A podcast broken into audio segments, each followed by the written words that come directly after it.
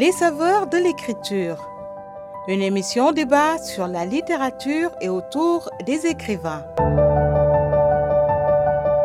Les saveurs de l'écriture permettra aux auditeurs de comprendre le contenu de certaines œuvres, aussi des discussions à bâton rompu avec des auteurs sur l'actualité littéraire.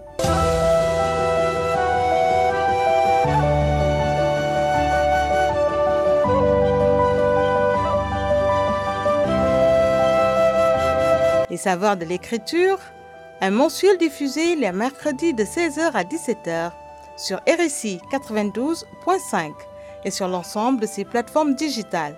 Les saveurs de l'écriture, émission présentée par Aaron Adjouf.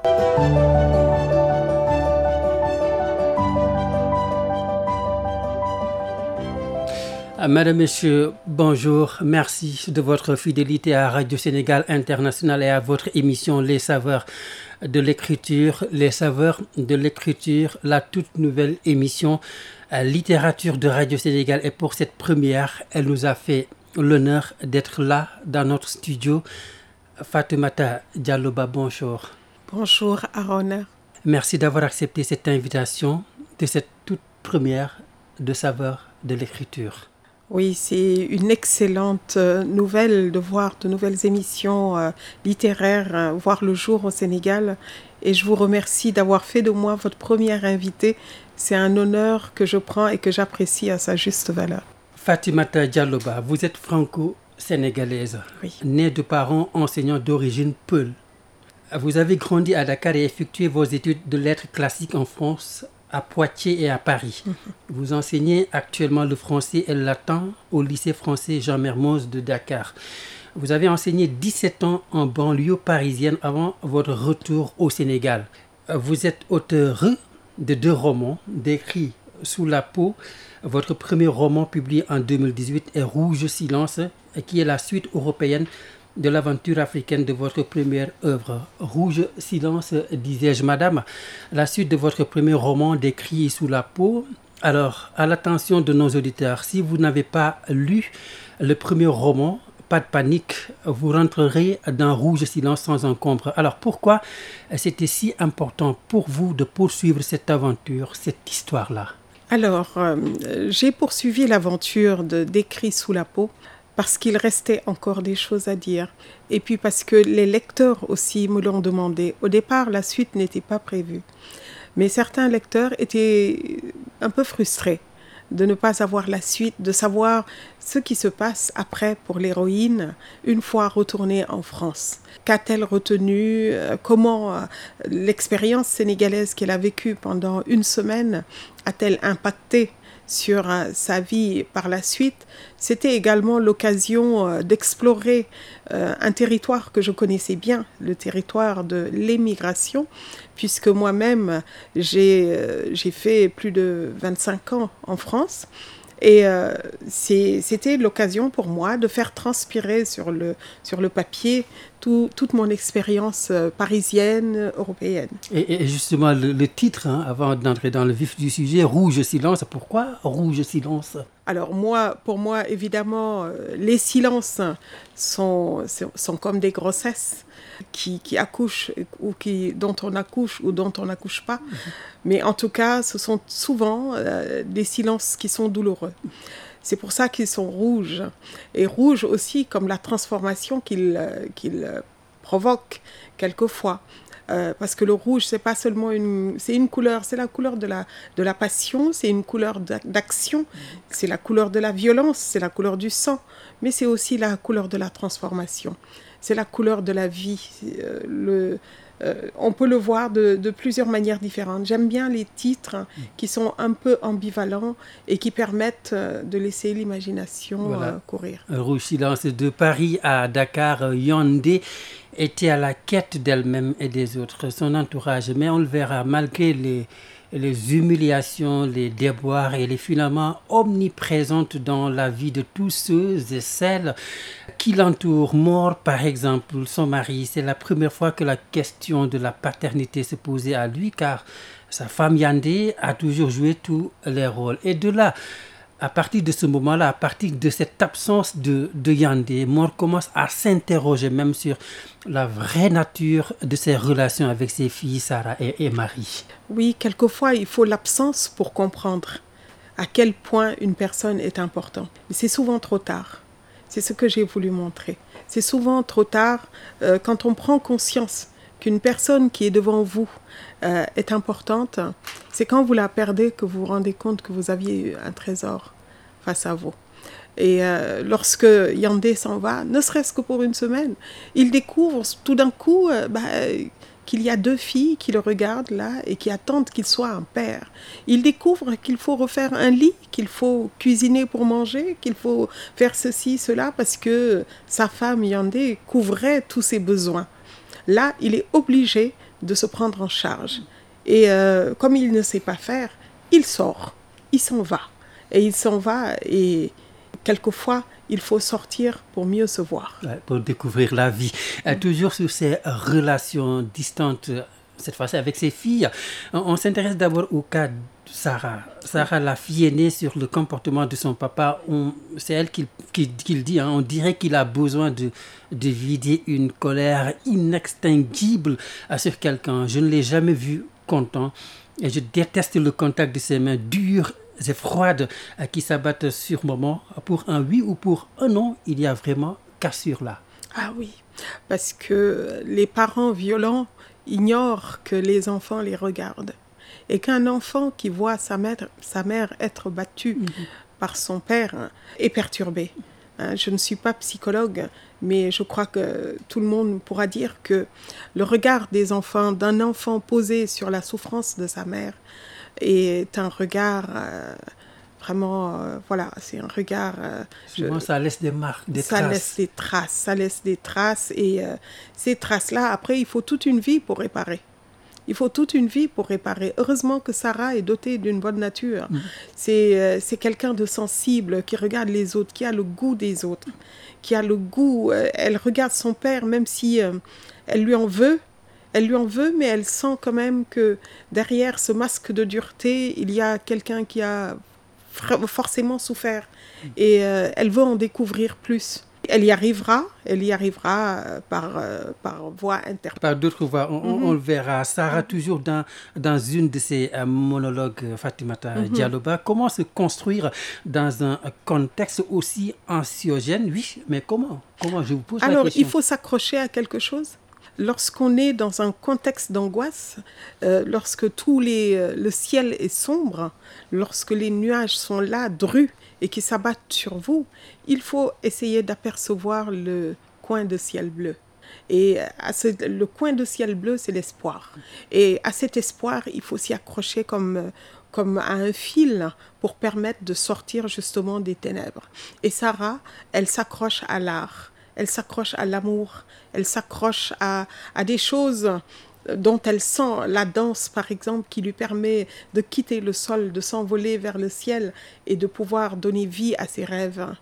Donc Sarah, elle a compris que, que l'art pouvait jouer, euh, une, pouvait être une thérapie. Finalement, le, le comportement du père à l'encontre de leur maman a de réelles conséquences sur Oui. leur existence. Même euh, car après Sarah, c'est c'est Marie, Marie, la fille euh, cadette qui enfonce le clou. En ces termes, tu as creusé des tranchées de silence derrière lesquelles tu t'es abrité. C'est une guerre permanente, une prison euh, que tu as bâtie en guise de foyer. Je m'en évaderai un jour dès que je pourrai. On écoute ce passage, Fatimata Dialloba. Nous sommes à la page 43. L'année dernière, j'ai eu un peu d'espoir quand, ayant su que j'ai réussi au bac, tu m'as appelé Maria après m'avoir félicité. J'ai cru avoir enfin trouvé mon papa. Ce n'était qu'une illusion. Le fossé s'est irrémédiablement creusé. J'ai essayé de le combler en t'écrivant des lettres que tu ne liras probablement jamais. Aujourd'hui, j'ai décidé de tourner le dos à ton silence pour conquérir ma liberté. Et je tiens à te dire que jamais je ne ferai entrer dans ma vie un homme qui te ressemble. Euh, Si je débusque chez un homme un trait qui vous soit commun, je le quitterai sans réfléchir. Mes amours, définitivement, seront à ton opposé. Ce garçon, Julien, tu ne l'aurais pas apprécié. C'est pour cela que je l'aimais. C'est pour cela que lui aussi m'a trahi. Merci Adi Fatoubari pour cette lecture. Madame, outre donc les, les difficiles relations qu'elle entretient avec son père, voilà un autre homme qui est en train de lui pourrir la vie, Julien. Absolument, elle l'a choisi à l'opposé de son, de son père. Son père. Il est blanc, le père est noir. Il est euh, tout. Enfin, il- elle pense. Elle, euh, elle, elle ne voit que euh, l'apparence des choses. Mais euh, en fait, les, les différences entre les hommes ne se réduisent pas à la différence de couleur. Au fond, est-ce que Julien et mort ne sont pas exactement parallèles? Parce que souvent, les filles vont, vont se marier avec des personnes qui ressemblent beaucoup à leur père. Et ça, c'est enfin, c'est connu, c'est reconnu. Même si elle cherche quelqu'un qui soit à l'opposé, parce qu'elle n'a pas vécu l'expérience d'un enfant avec un père. Être un père, être un père, c'est facile de mettre la graine. Maintenant, c'est difficile d'être un papa. En Un papa, c'est un être qui accompagne. Elle n'a pas été osé la comparaison. Absolument. Elle a osé la comparaison. Elle a osé euh, dire, le dire. Le dire, quelquefois, c'est en prendre conscience. Souvent, on n'a pas tellement conscience de ces choses-là quand on est, quand on est enfant, on est euh, dans la révolte permanente. Alors, cette révolte peut, peut générer évidemment la réflexion et, et l'action euh, après. Mais cette révolte peut aussi creuser des tranchées à l'intérieur des personnalités. Elle peut bouleverser une vie et puis empêcher une personne de vivre son destin. Et euh, c'est une manière quand même d'interpeller les pères. Soyez des vrais papas. Ici, au Sénégal, rares sont les pères, euh, les pères qui sont très proches de leurs enfants. Moi, j'aimerais que les pères cessent d'être des pères fouettards et qu'ils soient à côté de leurs enfants, qu'ils leur lisent des histoires, qu'ils leur prennent la main, qu'ils accompagnent, comme font les mères, hein, souvent. Mais euh, la mère, c'est une assignation sociale.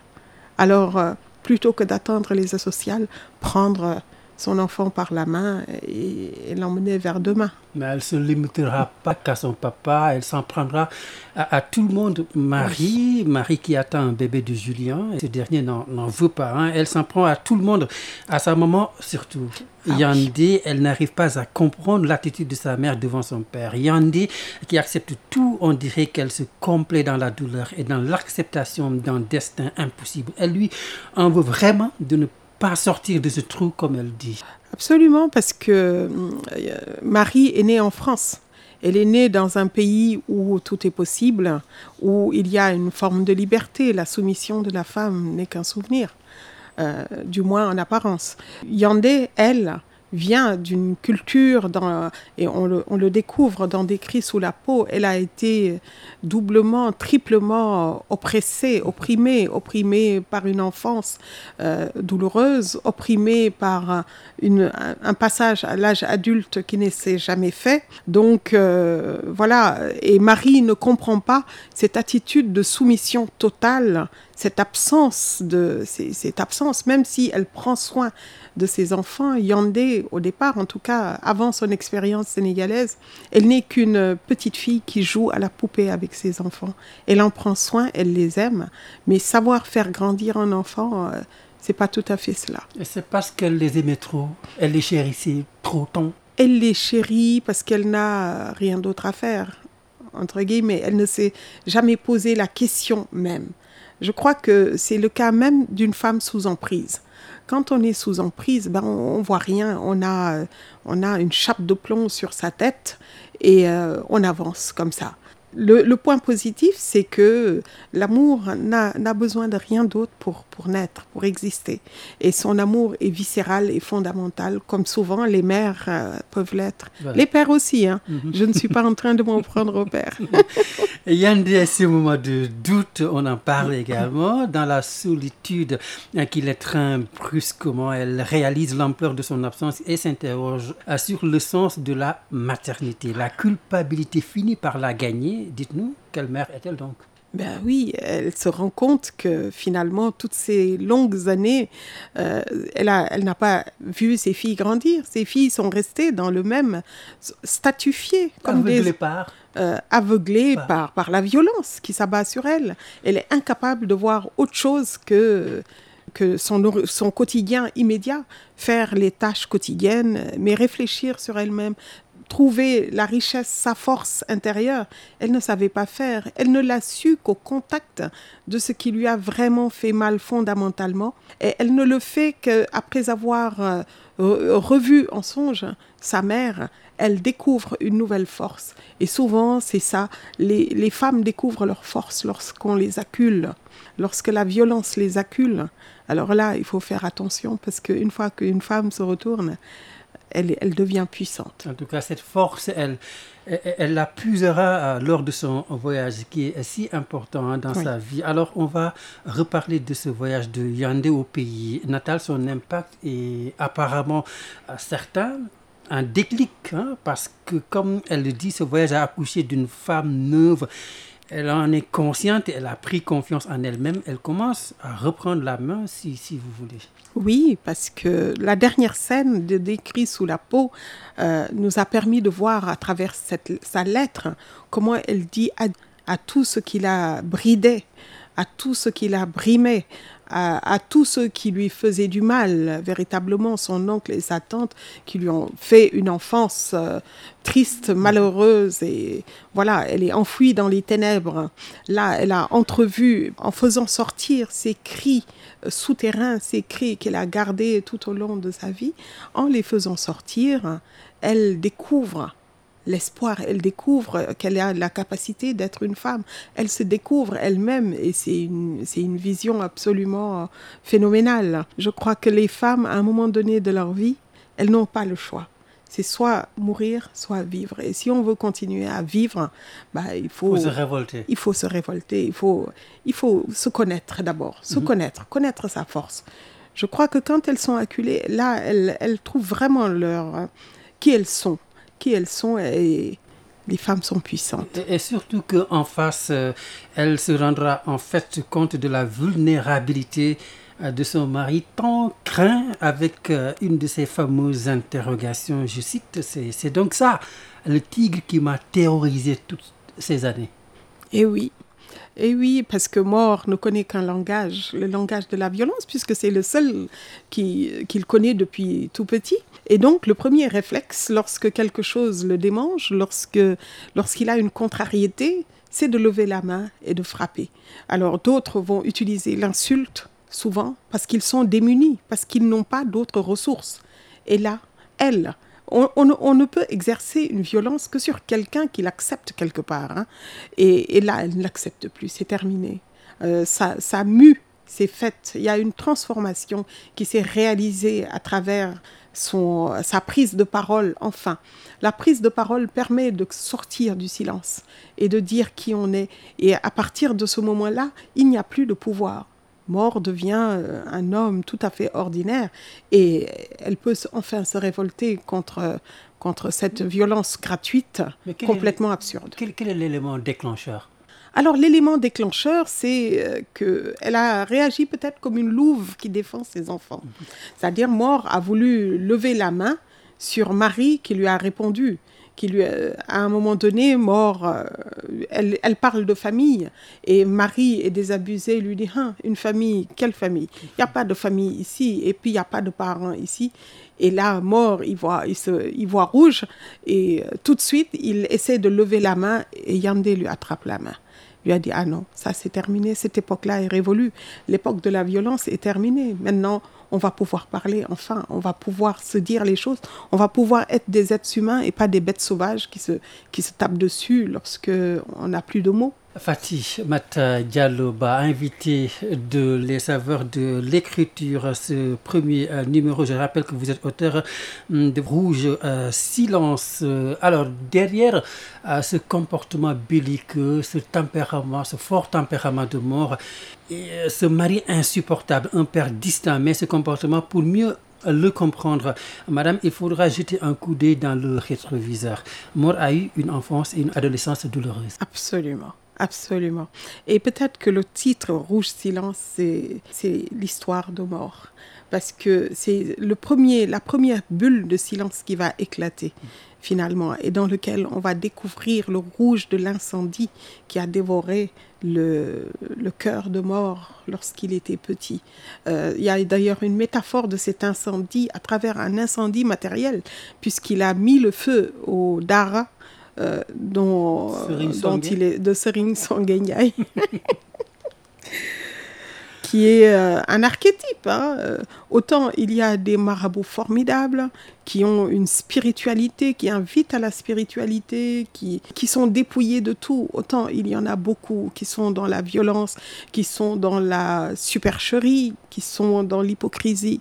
Et c'est cela que je dénonce, que je veux dénoncer, parce qu'il y a des enfants victimes dans ce type euh, d'endroit il faut le dire. Et, justement, avant de développer sur Moore, il y a euh, cet épisode de sa maman, sa mère qui a été persécutée dans le domicile conjugal. C'est important ça. En fait, euh, tous les déboires, tous les malheurs de mort viennent de là, viennent euh, d'une condition féminine qui est complètement, voilà, qui est malheureuse. la maman de mort, Mossane, encore une fois, un prénom sérère. Hein. Voilà, hein, je suis obsédée par, par la culture sérère. Même quand je ne veux pas, j'écris, mais, les prénoms viennent sérère. Et des prénoms euh, qui, qui, ne sont même pas communs, parce que des Mossan, il n'y en a pas beaucoup. Sauf peut-être euh, des Yandé, il y en a un peu plus, euh, parce qu'il y a eu Yandé Côte d'Ossel. Ben, mais euh, voilà. Des il n'y en a pas. Voilà, il n'y en a pas tant que ça. Et donc, je disais que la maman de mort est prisonnière d'un mariage forcé, d'un mariage non voulu, d'un mariage polygamique qui est euh, générateur aussi de souffrance. Et pour échapper à cette souffrance, elle est tombée amoureuse. Alors, dans sa grande naïveté, elle a suivi un troubadour. Bon, ça, c'est le côté un peu conte du roman. elle, elle, le suit euh, et puis euh, elle ne résiste pas au charme de ce, de ce bel artiste et s'ensuit la grossesse mais il fallait suivre son amour, écouter son Il fallait écouter son cœur, bien sûr. Elle n'a pas, elle, a, elle, est restée rivée euh, euh, au corps pour respecter les conventions sociales et il y a perdu sa vie finalement parce que elle va aller de déchéance en déchéance et son fils va lui être arraché et jeté dans un, un de ces daras non regardants. Euh, ses parents se sont débarrassés de lui. Le, la fracture intérieure elle, vient de là déjà, pour mort, c'est-à-dire ce rejet, rejet de tout et abandon quelque part d'une mère qui, décède sans pouvoir retrouver son, petit garçon. Donc il a tout perdu, il ne sait pas à quoi se raccrocher. Alors qu'est-ce qu'il fait? Ben, Il fuit. Il met le feu à tout ce qu'il estime être euh, euh, les violences qu'il a subies. Il, met le feu à ceux qui, qui lui ont fait du mal parce que c'est un enfant, parce que c'est la réaction qu'on a lorsqu'on est un enfant. Il fallait venger la maman, il fallait euh, sauver la maman, voilà. qui est malheureusement décédé après. Et, de l'au-delà, Mossan lui fait ses révélations. Beaucoup de révélations, mhm. les relations heurtées avec son père. Pourquoi son papa, par exemple, a répudié la maman et il fallait rétablir la vérité et lui montrer tout son amour? Notre destin dépasse les limites terrestres, mon enfant. Et nous ne partons que pour mieux renaître. Nous devons mourir plusieurs fois avant d'accéder à d'autres vies. Notre marche vers la cité des ancêtres éternels est émaillée d'étapes qu'il ne faut pas négliger sous peine de bannissement. Nous serons bientôt réunis, mon fils, mais l'ordre doit être rétabli auparavant, car ce monde se poursuivra avec tes descendants, et ils n'ont pas à subir la mémoire de nos fautes passées. Tu vois, ta présence à mes côtés aujourd'hui est un prélude à nos retrouvailles futures. Ce que tu ignores, c'est que ton destin a été scellé au moment où tu as effleuré la main de ce maudit Serine qui n'est ni saint, ni même homme de bien. Car cet homme est devenu un conopaphe, un mort vivant, âme sur le point de quitter la terre après une vie de prédateur, mais qui n'a qu'une obsession, celle d'emporter avec lui le plus d'âmes possible. Ses crimes seront bientôt connus de tous. Je ne le laisserai pas t'embarquer avec lui en enfer. Qu'il paie pour ses crimes. Mais toi, je te sauverai. Voilà, merci. Merci Solange Angélique pour cette lecture. Un passage qui m'a frappé, très magnifique. Hein. Nous serons bientôt réunis, mon fils, mais l'ordre doit être rétabli auparavant car ce monde se poursuivra avec tes descendants et ils n'ont pas à subir la mémoire de nos fautes passées. On en parlait tout à l'heure. Absolument. Nous sommes tous héritiers d'un passé. Euh, alors, il y a un poète grec qui dit Hier ne m'appartient pas, demain non plus, mais c'est mon aujourd'hui. Mais ce aujourd'hui-là ne naît pas de nulle part. Il, est, il naît aussi euh, d'un passé. Et c'est pour ça qu'il faut soigner, parce que le présent d'aujourd'hui, c'est le passé de demain. Donc il faut soigner l'aujourd'hui pour, euh, pour demain, pour les enfants. Et euh, c'est ce qu'il a, ce qu'il a voulu exprimer par là. elle lui laisse, elle lui, elle lui prédit, parce puisqu'elle est, elle est rentrée dans la vérité sublime, dans la vérité de l'éternité, elle lui, elle lui révèle que bientôt ils seront réunis. Mais elle lui dit, il faut que l'ordre, il y a, y, a y a un ordre immanent dans la, dans, sur la terre, et euh, il faut qu'il soit rétabli. Il faut que, que mort ait une chance de demander pardon parce que moi je crois aux vertus du pardon. Et euh, c'est ce qui lui permettra de s'éteindre en paix et d'atteindre euh, l'au-delà euh, après avoir peut-être un petit peu racheté les fautes dont il est lui responsable. Une partie de ce qui le poursuit, il n'en est pas forcément responsable. Finalement, mort n'était pas un homme mauvais nous, allons remonter le, temps euh, pour nous plonger dans son enfance, en tout cas pour mieux comprendre sa personnalité, une enfance volée, violée, avec des mots forts, son épouse le, le relèvera quelque part. Je cite, Ton enfance violée t'a bloqué les issues, tu es resté prisonnier d'une histoire mal écrite. Ils ont fait de toi une arme de destruction massive. Absolument. Ça, ce sont les enfances blessées quand j'écris, moi, j'observe. Tout ce que j'écris vraiment, il n'y a rien qui sorte vraiment de mon imagination fertile, surtout quand j'évoque des problèmes comme ça. Ce sont des choses que j'ai observées. Euh, j'ai observé que les enfants euh, qui se traînent dans la rue ou euh, dont on fait des martyrs dans les familles ou dans les, certains, certains endroits, j'ai observé qu'ils deviennent des adultes bah, des armes de destruction massive qui, ne font que ce qu'ils savent faire, c'est-à-dire être violent, violer soi-même ou euh, voilà, faire ce que ce qu'ils ont appris. Ils savent pas, ils savent rien faire d'autre. Ils n'ont pas reçu d'amour, euh, donc ils savent pas en donner. On peut pas donner ce qu'on n'a pas. Et euh, mort, c'est cela. Il a complètement perdu, il a perdu son enfance, en étant un enfant des rues, en étant aux abords des mosquées. On aurait pu penser que la mosquée est un refuge. Pourtant, alors dans des cris sous la peau, la mosquée est un refuge sublime, formidable. c'est le lieu de la spiritualité. Mais aux abords des mosquées, quelquefois, traînent des prédateurs et il en a été la victime. Il a été victime de la faune urbaine.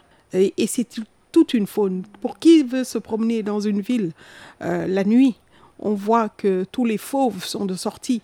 Et lorsque les enfants sont laissés dans la rue le soir, quand on les voit à 10 heures du soir, quand vous voyez un enfant de 2 ans, 3 ans, 4 ans euh, qui se promène le soir, on sait que cet enfant-là, il va être la proie de ces fauves-là. Mhm. Il, faut protéger l'enfance. Voilà, il a été euh, la proie de, de Tante cette sordide histoire avec Tante qui avait fait de lui un esclave sexuel. C'est des choses également qui arrivent. Bien sûr.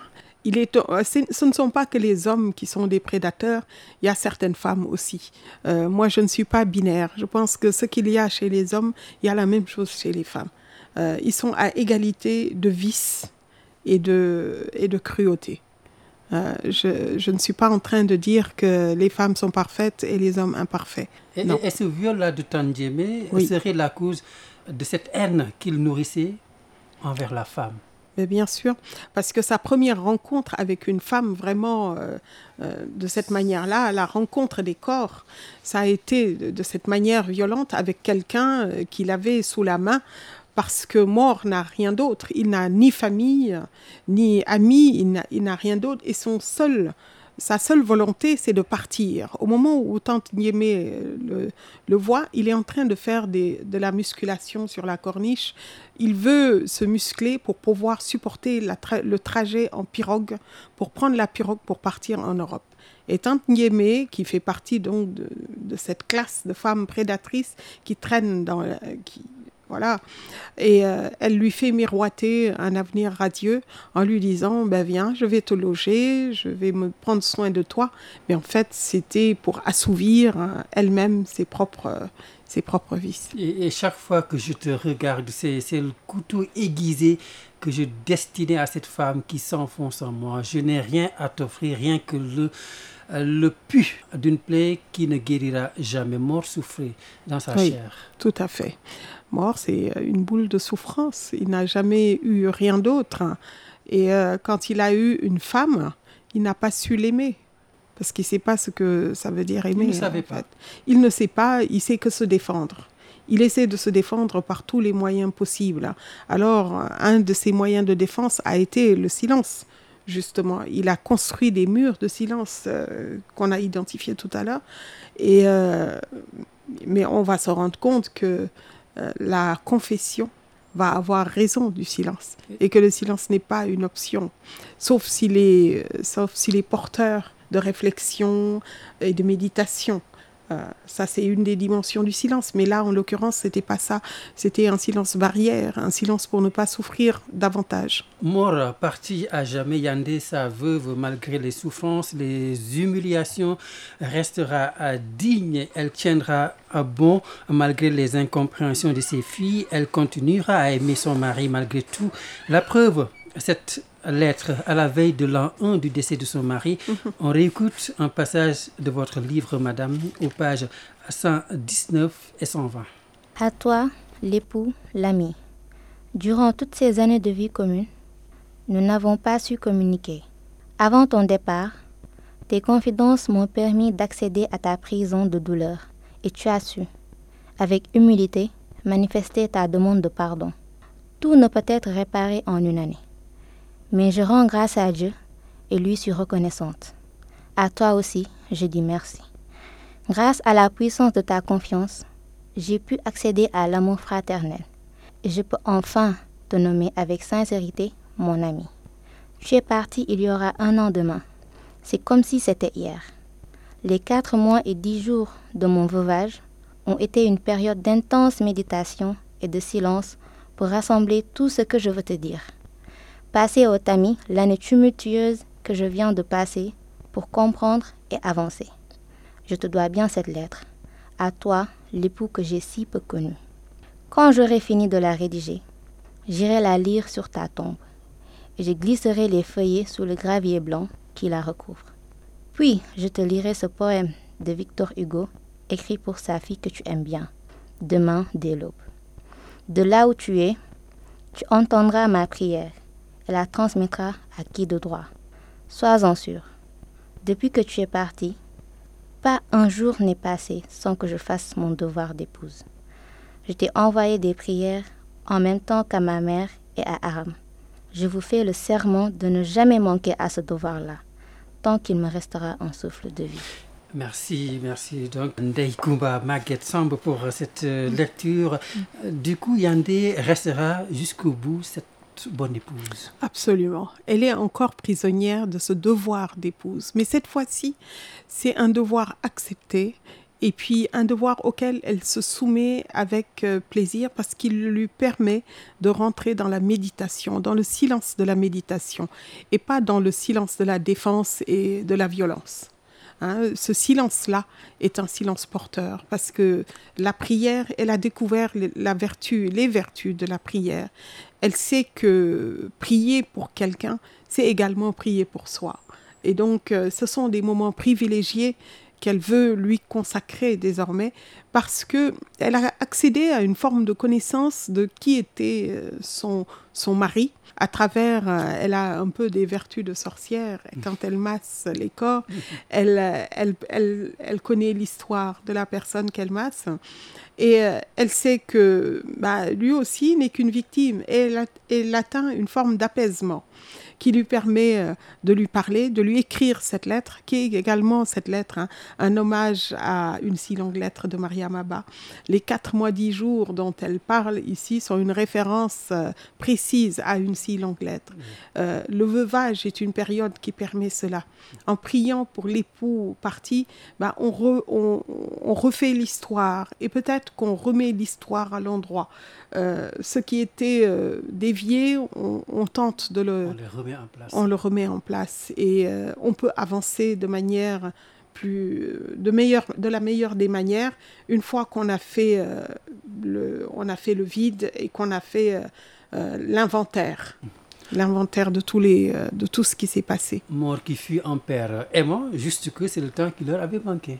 Exactement. Il, il devient un père aimant le dernier mois de sa vie pendant ce dernier mois de sa vie où après il est victime, une victime d'une maladie foudroyante il, euh, et après avoir rencontré d'autres femmes, dont une femme française qui lui permet la confession, mhm. et après avoir rencontré également sa mère, il, euh, il fait, euh, enfin, il comprend tout, tout d'un coup, et il peut enfin devenir qui il est pendant ce dernier mois, qui va lui permettre d'accéder à la lumière ultime. Et je trouve, il, enfin, en faisant ça, il répare non seulement il se répare lui, mais il répare également euh, Yandé, il répare ses filles, mm. quelque part, même si le temps lui a manqué. Et, euh, mais c'est le temps du récit après. En, tout cas, il, fallait pour elle reprendre les choses en main. Elle a retrouvé la joie de vivre ses filles à ses côtés. Elle fait un travail qu'elle adore, travail de masseuse, une femme. Après une séance, la, la scruter est comme si elle me fouillait l'âme en quittant la salle. Elle m'a révélé son prénom. Elle s'appelait Claudie et je vous laisse lire ce passage. Alors, en quittant la salle, elle m'a révélé son prénom, elle s'appelait Claudie. Alors Claudie, euh, pour remettre euh, les, euh, les auditeurs au parfum, Claudie, c'est une femme prostituée, qui, qui, travaille au bois de Vincennes. Alors, elle a rencontré mort le dernier jour de sa vie de prostituée. Au-delà, elle a décidé qu'elle quittait ce métier et qu'elle avait assez donné. Et c'est cet Africain qui vient, euh, dont elle ne comprend quasiment pas le langage, qui lui permet à la fois de, révéler cette personne, puisqu'il lui fait une confession. Ils ne se comprennent pas par le, par le langage, mais ils se comprennent euh, par, par, les le, par, les actes, par le, corps, à corps, uh-huh. mais également soul to soul. Ça, j'emprunte cette, euh, cette, euh, cette formule à mon ami Amadou Bamba Tioban, qui est un, qui est un professeur émérite qui, avait, qui m'avait dit ça. Le corps, le corps à corps se révèle être un soul to soul. J'avais trouvé ça très beau. On vous laisse lire ce passage.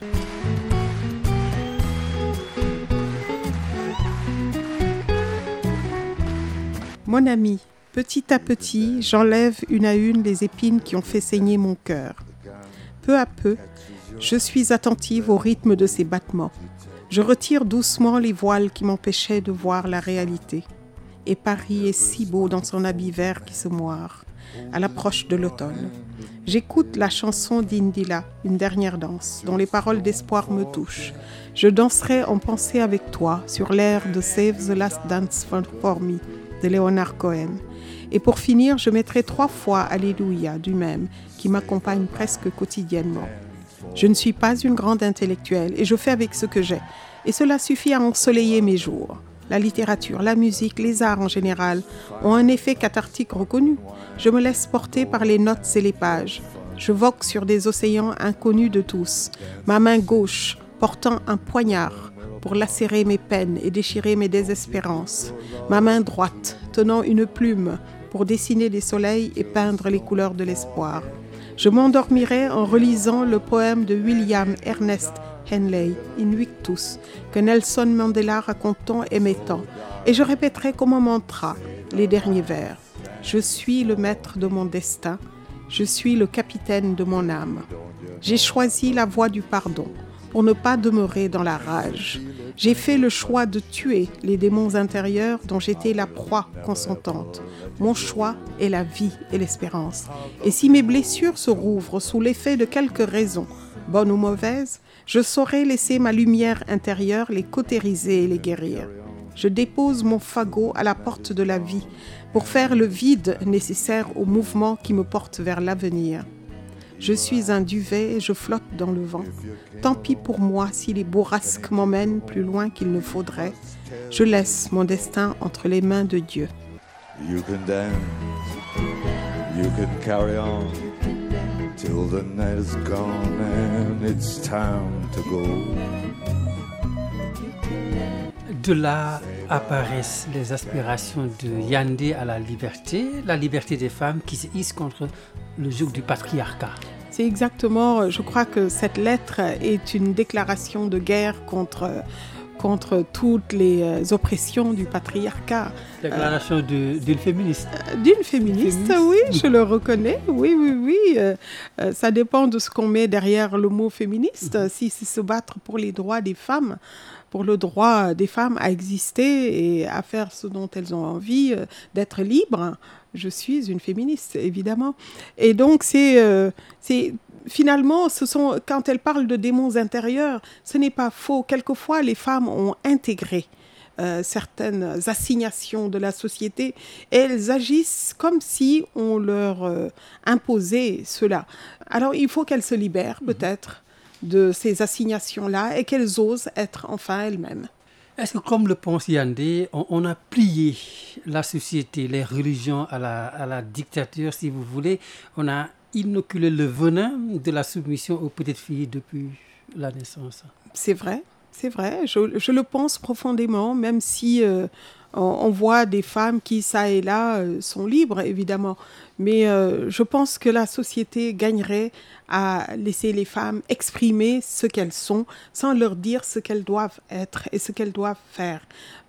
Elles ont des aspirations, tout comme les hommes, mais je pense que cette société aussi a été modelée ainsi pour donner cette place-là à la femme, on a plié, euh, je le dis, on a plié les religions à cela. On ne prend de la religion que ce, qui nous arrange. Et euh, non, il faut lire le livre saint du début à la fin. À la fin. Et euh, Faut certains, pas, faut pas le tronquer. il ne faut pas le tronquer par désir de pouvoir. Ce, ce pouvoir que les hommes veulent absolument s'accaparer et qu'ils ne veulent lâcher pour rien au monde. Ils ne veulent pas lâcher leurs privilèges. Ils ne se rendent pas compte qu'en ne lâchant pas leurs privilèges, quelquefois, ils affaiblissent la société. Je pense qu'une société équilibrée, c'est une société qui marche sur ses deux jambes. L'une des jambes, c'est les hommes, l'autre jambe, c'est les femmes. S'il y a si un homme qui marche sur une jambe plus petite qu'une autre, il claudique. Il marche pas droit. Fatimata Dialloba, auteur de Rouge Silence, invité de saveur de l'écriture. D'autres thèmes traversent votre œuvre. Euh, La musique, l'art, la prostitution. On a un procès avec Claudie. Euh, Les relations entre l'Occident et l'Afrique. Le sort réservé aux émigrés à qui on prête pour des raisons électoralistes et toutes sortes de vices. Pour vous donc, vous l'avez rappelé tantôt, vous aviez été en France. Et pour vous donc, une partie de l'Occident a perdu son humanité. Bien sûr, bien sûr. Euh, L'islamophobie euh, dont sont victimes les musulmans aujourd'hui en Europe, euh, sous prétexte qu'il y a des terroristes islamistes, en est un, est un exemple. Il n'y a pas très longtemps, je crois que c'était avant-hier, un enseignant a été tué à Arras, en France par quelqu'un qui est prétendument terroriste. Juste, alors, à cause de ça, tous les musulmans vont être euh, sur la sellette et euh, tous les partis d'extrême droite vont se jeter dedans pour dire oui, euh, ce sont, c'est l'islam qui est en train de transformer notre société en société violente. Ce n'est pas vrai. c'est vrai que, mais, mais je suis d'accord avec vous, l'Occident a perdu un peu de son âme. Voilà, quand on voit le sort fait à certains émigrés, on ne peut que le déplorer. Vraiment. Fatimata Dialloba, on, on va évoquer la problématique de, de l'édition au Sénégal. Et, et pourquoi, selon vous, elle constitue un problème chez nous? Mais parce que n'est pas éditeur qui veut, euh, mais qu'il a appris, l'édition est un vrai métier. Éditer un livre, c'est lui donner une forme d'éternité. À partir du moment où l'auteur a couché sur le papier et qu'il confie à, à son éditeur, euh, il y a un travail de collaboration qui doit avoir lieu afin de rendre le livre parfait.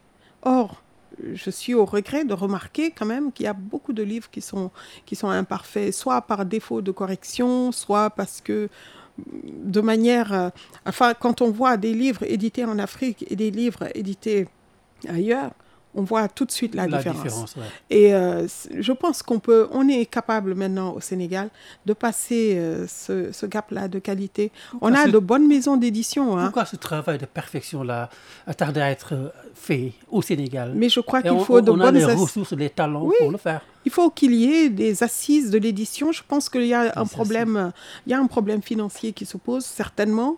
Euh, il y a, euh, Malgré l'appui de l'État. malgré l'appui de l'État, il y a peut-être euh, le livre coûte cher au Sénégal. Il n'est pas accessible.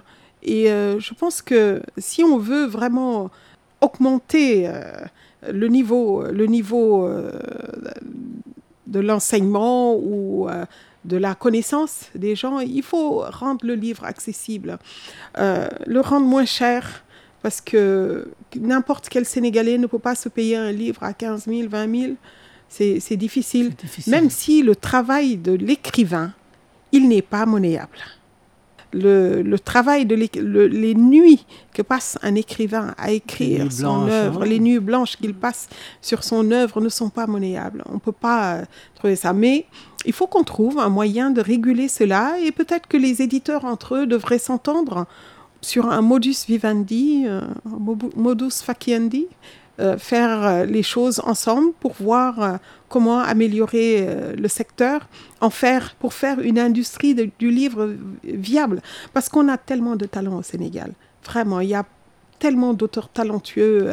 je peux même pas vous dire. Moi, je- j'en rencontre tous les jours. Ah, ils sont formidables. même des, je- des gens qui ont publié et, et la masse de ceux qui n'ont pas publié Des parce publications qui dorment dans les qui tiroirs. dorment dans les tiroirs. Ouais. C'est pour Mhm. ça que je suis très reconnaissante vraiment à l'Armatan et à mes maisons d'édi- à la- aux maisons d'édition qui m'ont publié de m'avoir fait sortir de l'ombre, d'avoir fait euh, de ces euh, rêves des réalités. Mhm. À côté également, il y a le piratage également qui n'aide pas.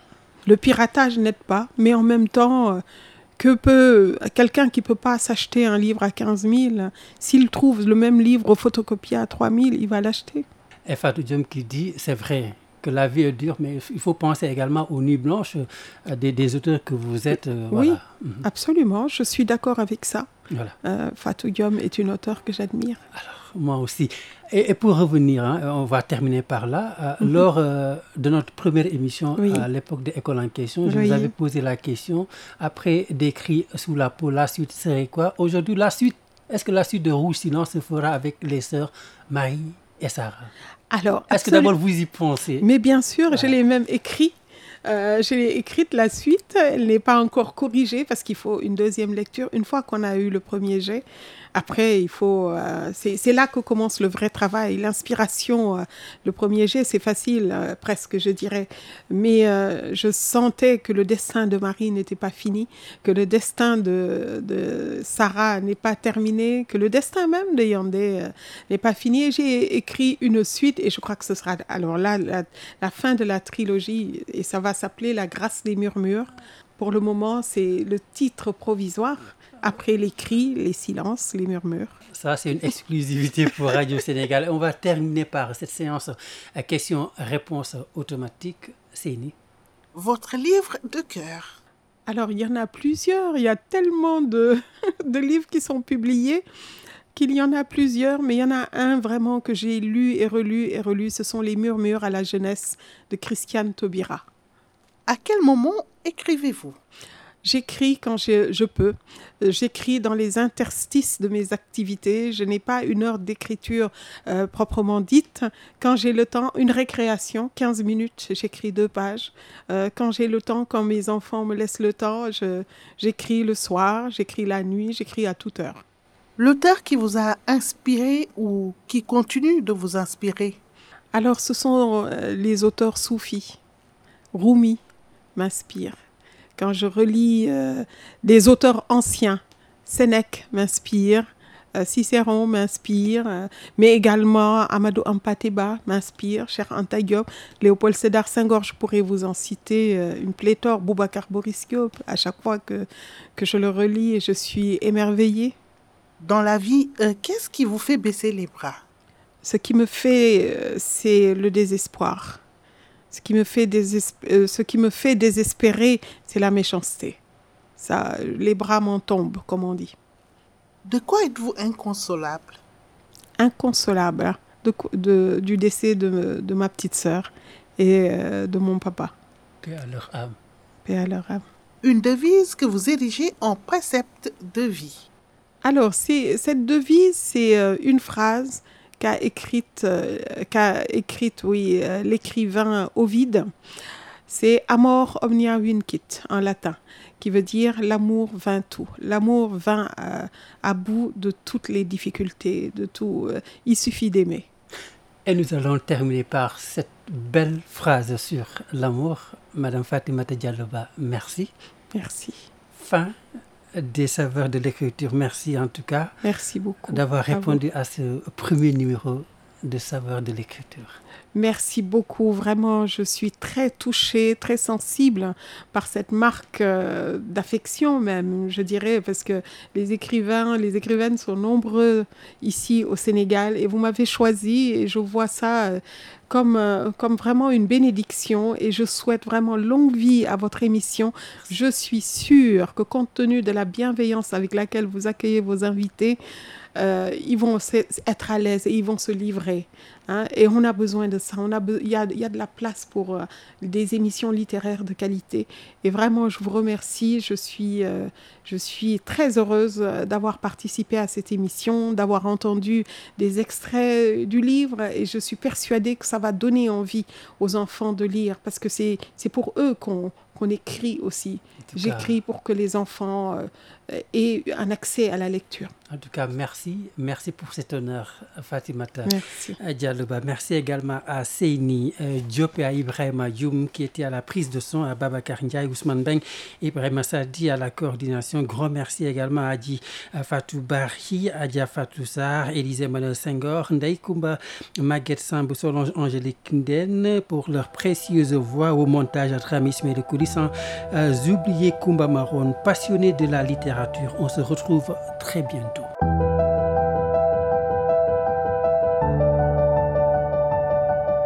Les saveurs de l'écriture. Une émission débat sur la littérature et autour des écrivains. Les saveurs de l'écriture permettra aux auditeurs de comprendre le contenu de certaines œuvres aussi des discussions à bâton rompu avec des auteurs sur l'actualité littéraire.